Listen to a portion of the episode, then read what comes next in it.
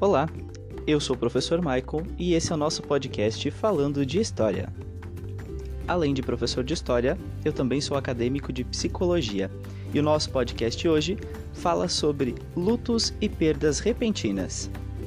Esse podcast foi elaborado a partir de uma resenha de um artigo escrito por Lícia Ana Basso e Ricardo Weiner.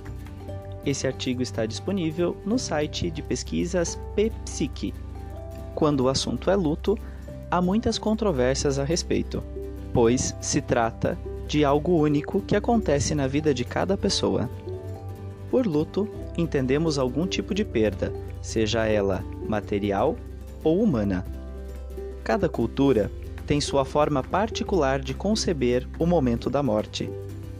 John Bowlby, no ano de 1990, descreve quatro fases do luto sendo essas o entorpecimento, o anseio, a desorganização e o desespero, juntamente com a reorganização.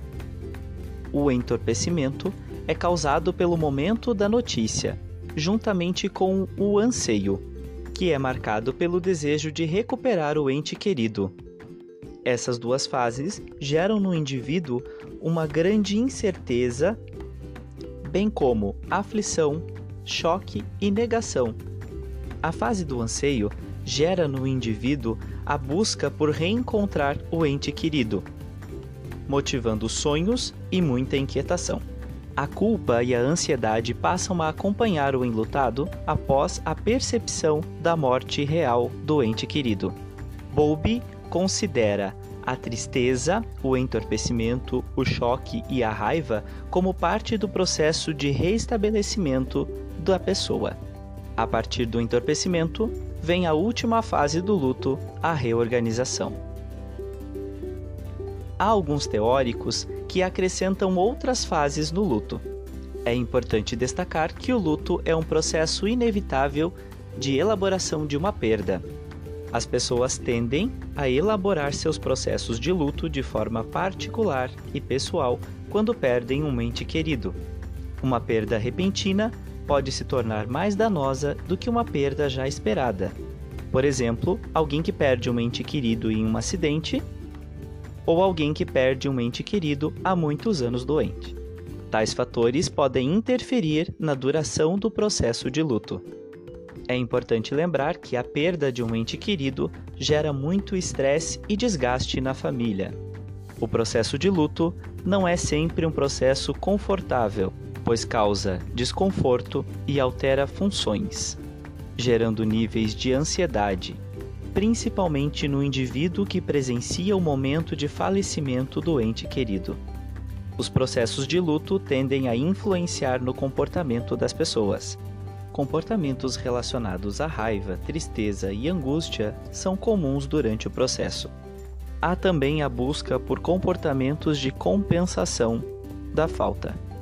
No caso do processo psicoterápico, cabe ao psicólogo trabalhar com o indivíduo o restabelecimento de sua saúde mental, bem como a compreensão da morte, como processo natural da vida humana. Outro ponto importante a ser trabalhado é a resolução de problemas, pois o enlutado tende a dar maior foco para uma área de sua vida. É importante o psicólogo incentivar o seu paciente ao automonitoramento, ou seja, o indivíduo passa a monitorar seus próprios pensamentos, buscando a compreensão de seus próprios pensamentos, sentimentos e comportamentos. Falar no processo de luto é necessário. A fala ajuda no processo de aceitação do luto, facilitando a conclusão de cada uma das fases. Como o processo de luto é particular em cada indivíduo, ele pode durar entre seis meses, um ano ou até dois anos. Quando o processo de luto ultrapassa esse período, é considerado luto patológico pelo DSM. Esse foi o nosso podcast a respeito do luto. Um abraço e até mais!